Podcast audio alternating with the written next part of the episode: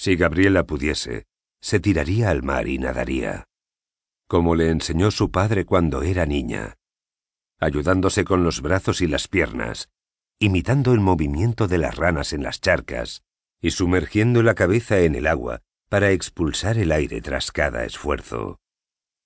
Así durante horas y horas, días, semanas, hasta alcanzar un mundo distinto. Uno en el que no tuviera que obedecer las órdenes de su familia, en el que pudiera decidir por sí misma lo que desea hacer con su vida, en el que no tuviera que casarse a las siete de la mañana del día siguiente con un novio al que no ha visto nunca.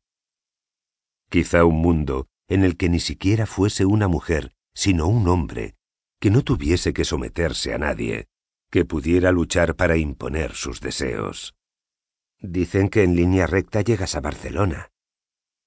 Me da igual dónde llegar. Lo importante es huir, salir de esta isla. Pero no es posible huir así. El agua del mar está fría, helada en esta época del año, y nadando no se puede llegar a ningún sitio.